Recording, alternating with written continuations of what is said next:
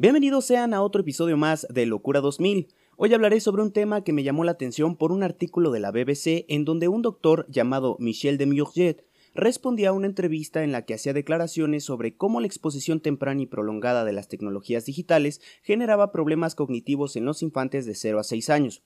Una de las declaraciones que más me impactó fue que en algunos estudios se ha notado que las generaciones de los llamados nativos digitales o niños que nacieron con las tecnologías digitales ampliamente desarrolladas tenían un coeficiente intelectual menor que generaciones anteriores en versiones no actuales de las pruebas de inteligencia. Esto me llamó mucho la atención y decidí investigar un poco al respecto, descubriendo información realmente impresionante. Si quieres averiguar un poco más, quédate a escuchar el programa.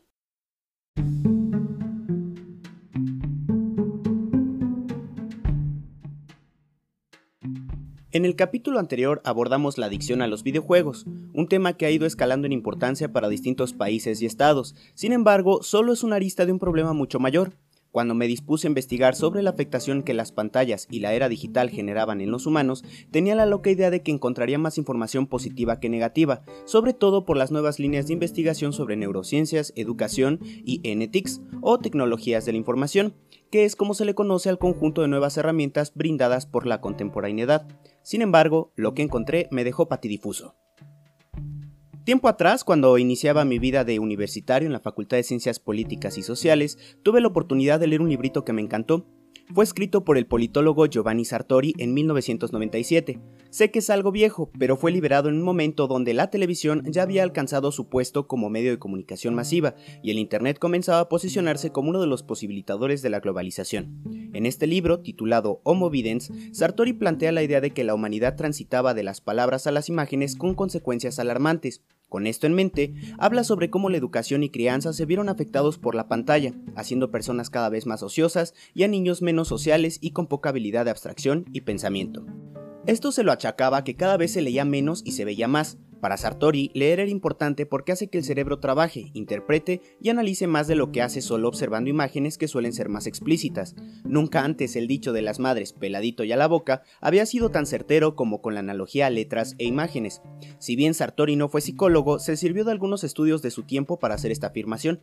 Por otro lado, en la filosofía y lingüística, Wittgenstein llegó a afirmar que el límite de nuestro lenguaje era el límite de nuestro mundo, por eso resulta importante leer, aunque ese es otro tema. Sin embargo, estas afirmaciones hoy en día han tenido cierto símil en la psicología y las neurociencias. Como escuchamos en el podcast anterior, las adicciones conductuales, al igual que las químicas, tienen un efecto en los circuitos de recompensa del cerebro, particularmente los relacionados al tálamo. Estos efectos logran modificar no solo la química del encéfalo, sino también su estructura, es decir, que crean nuevas conexiones neuronales o sinapsis que se traducen en pensamientos, conductas, cogniciones, etc. Y aquí viene la pregunta ruda. Si esto le hace a los cerebros adultos, ¿qué pasa con los cerebros en desarrollo? Debemos tener siempre en mente que el cerebro de un humano no está completamente desarrollado al nacer. De hecho, este crecerá hasta tres veces su tamaño al pasar los tres años de vida. No obstante, los bebés tienen una cantidad bestial de neuronas, muchas más de las que tienen los adultos. Esto es producto de la evolución y adaptación, pues permite la interconexión neuronal, también llamada sinapsis. Las sinapsis son importantes pues son las que posibilitan el desarrollo del pensamiento, la conducta, la abstracción y prácticamente todo lo relacionado con la humanidad. El hecho de que haya tantas se debe a que los bebés, a través de sus experiencias con el ambiente y la socialización, realizarán aprendizajes que neurológicamente se traducen en conexiones sinápticas. Así, alrededor de los 3 años, muchas de estas conexiones que no se ocuparon o no se volvieron relevantes para el desarrollo del niño se perderán. A esto se le conoce como poda neuronal. Y aunque el desarrollo del cerebro no concluye sino hasta los 40 años, más o menos, los primeros 3 años son importantísimos, por eso hay tantos programas de estimulación temprana. Es pues en los primeros años de vida de los infantes que su interacción con el otro y sus experiencias ambientales podrán hacer de él un adulto funcional o no. En este punto, la importancia de proveer la mejor estimulación posible recae en los padres, tutores o cuidadores. Que baste con recordar la teoría de la zona próxima de desarrollo propuesta por Vygotsky para darnos cuenta de la influencia que la otra edad y el ambiente también tienen en el aprendizaje. En un mundo ideal, Los padres en conjunto con los sistemas educativos y la sociedad en general serían responsables del sano desarrollo de nuestros infantes. Sin embargo, sabemos que no es así. Los sistemas educativos, particularmente en países tercermundistas como el nuestro, tienen graves deficiencias y a muchas sociedades pareciera no importarles generar estudiantes y ciudadanos entendidos en temas que van desde la matemática más pura al arte y la cultura, pasando por todas las disciplinas que conocemos hoy en día. Pero si de problemas hablamos, los estilos de crianza dejan mucho que desear, y aunque es entendible que las condiciones sociocontextuales sean un factor determinante, dejar la formación y estimulación de nuestros niños en manos de las máquinas, las pantallas y las tecnologías digitales podría no ser lo más recomendable.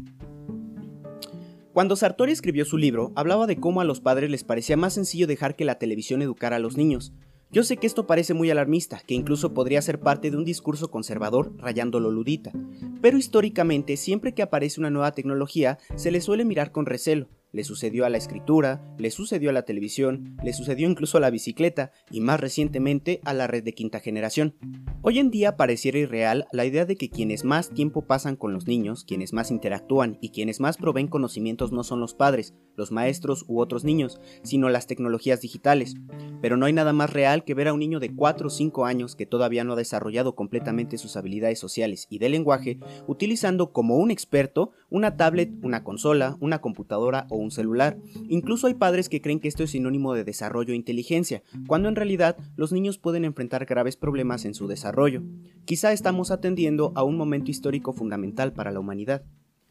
No me sorprende que lo dicho por Demiurget suene casi igual de alarmista que lo que dijo Sartori e incluso McLuhan, pero hay que sincerarnos y hablar sobre el tiempo al que exponemos a nuestros niños a las pantallas. En este punto quiero hablar sobre el contenido.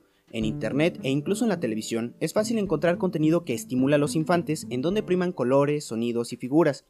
Cualquiera diría que esto puede ser benéfico, pues incluso algunos juguetes son pensados de esta forma. Como padre resulta lógico hasta cierto punto permitir su consumo, pero no hay estudios que confirmen que las producciones infantiles tengan alguna repercusión relevante en el desarrollo de los niños. Valeria Rojas, neuróloga infantil, miembro de la Sociedad Chilena de Pediatría, afirma que en todo caso, la evidencia propone que con la exposición a las pantallas se podría estimular principalmente las áreas visuales y auditivas del cerebro, dejando de lado otras igual de relevantes como las que intervienen en el proceso del lenguaje, la comunicación, el ajuste del comportamiento social y el aprendizaje aunque no se descarta la posibilidad de que las TICs puedan utilizarse para mejorar el aprendizaje de los niños, cosa que está teniendo particular interés para las neurociencias y la psicología. Quizá el punto no está tanto en el soporte, sino en el contenido. Por otro lado, la exposición desmedida a los medios digitales en edades tempranas afecta directa e indirectamente áreas del cerebro que son importantísimas para el aprendizaje, el control de impulsos, las emociones, el comportamiento social, la memoria y la atención, entre otras. Por ejemplo, en un artículo publicado en 2010 por Stelzer, Servini y Martino, se mostró que la atención está ligada al sistema de alerta que a su vez está vinculado con el sostenimiento y mantención del estado de alerta tónico y fásico. Esta función se puede hallar relacionada con el tálamo, la corteza cerebral frontal y parietal. ¿Cuáles son las áreas afectadas por las adicciones químicas y comportamentales? Exacto. Otro ejemplo importante es la memoria, importante para el aprendizaje eficiente. Ortega y Rueti señalaron en 2014 que la memoria en etapa preescolar se encuentra en constante desarrollo. Los cambios más sobresalientes son el número de eventos que los infantes evocan, la prolongación de tiempo donde reposa la información y si la expansión de la memoria de los niños es dependiente de claves externas o propias para su evocación. El correcto desarrollo de la memoria en los niños supone adultos mejor adaptados, con mejor lenguaje, relaciones interpersonales y un largo etcétera. Cabe aclarar que si bien la poda neuronal va a cristalizar la sinapsis en el infante alrededor de los 3 años, el cerebro aún sigue desarrollándose y los lóbulos prefrontales son los últimos en hacerlo. Así, aprendizajes en la infancia pueden repercutir en la adolescencia y la adultez. En este punto quisiera decir que no todo se debe únicamente a las TICs, ya que influyen otros factores, tanto ambientales como biológicos, aunque es de vital importancia el que haya o no déficits en la historia del niño. Factores como la alimentación, la educación, el nivel socioeconómico, lamentablemente, el maltrato físico o psicológico se vuelven relevantes para que las infancias se desenvuelvan lo mejor posible. Amores y Mateos, en su libro Revisión de la Neuropsicología del Maltrato Infantil, la Neurobiología y el Perfil Neuropsicológico de las Víctimas de Abusos en la Infancia, argumentan que el maltrato durante el desarrollo neurológico puede provocar fallos en el transcurso evolutivo, afectando el funcionamiento correcto de la fase siguiente, acumulando carencias, generando pérdida de neuronas, retrasos en la mielinización o conectividad neuronal y eliminación de neuronas. En algunos países, particularmente de Asia, la exposición prolongada a las TICs es considerada una forma de abuso infantil. Entonces, sé que a veces el camino más fácil es llamativo, y como padres primerizos o padres sin entrenamiento, es muy sencillo evitar un berrinche con una pantalla, un video o un jueguito. Esto podría ayudar de momento, pero en serio estamos generando complicaciones para que nuestros niños desarrollen la resolución de conflictos, la gestión emocional, la imaginación, la interacción social, el aprendizaje social en sí. Claro, vamos a tener chamacos con una coordinación ojo-mano increíble, con hiperprosexia o concentración excesiva, tanta que no atenderá a otros estímulos, o bien con aprosexia o la incapacidad para concentrarse. Curiosamente, muchas veces se maldiagnostica TDA por esta razón cuando es evitable. Además, desarrollarán poco control de impulsos, obesidad, apatía por la interacción social, ansiedad y depresión. El punto está en cómo nosotros como responsables de su sano desarrollo los acercamos a la tecnología y a este nuevo mundo interconectado. Esto supone que a largo plazo, de no cambiar la forma en que los niños se relacionan con la tecnología, sería posible tener complicaciones en su vida adulta. De hecho, en un estudio publicado en la Universidad Camilo José Cela de Madrid, se realizaron pruebas adolescentes en edades de 13 a 16 años para observar si la exposición prolongada y excesiva a medios digitales suponía alguna afectación psicológica o física importante, además de brindar más información acerca de la conductual al Internet. Los datos obtenidos de su muestra, que abarcaba 2.341 niños y niñas de 31 escuelas diferentes, mostraron que solo un 32% de los adolescentes haría un uso adecuado de Internet, mientras que el 31,5% mostrarían ya señales de riesgo, un 23,3% mantendrían una conducta de uso abusiva y un 13,2% mostrarían una clara dependencia comportamental en el uso de la red. Es decir, que más de un tercio de la muestra desarrollaría un uso problemático de Internet y casi otro tercio estaría en riesgo de desarrollarlo. En la misma muestra, más de la mitad de los adolescentes hacen un uso inadecuado del teléfono móvil. En total, casi un 40% hace un uso problemático de las redes sociales. Además, la dependencia a las TICs trae consigo consecuencias como la privación del sueño, el desarrollo o exacerbación de la depresión y ansiedad, obesidad, falta de control de impulsos, daños en la autopercepción, entre otras afectaciones. Estudios como este nos permiten suponer una evolución de la dependencia a los medios digitales y rastrear su origen hasta la infancia.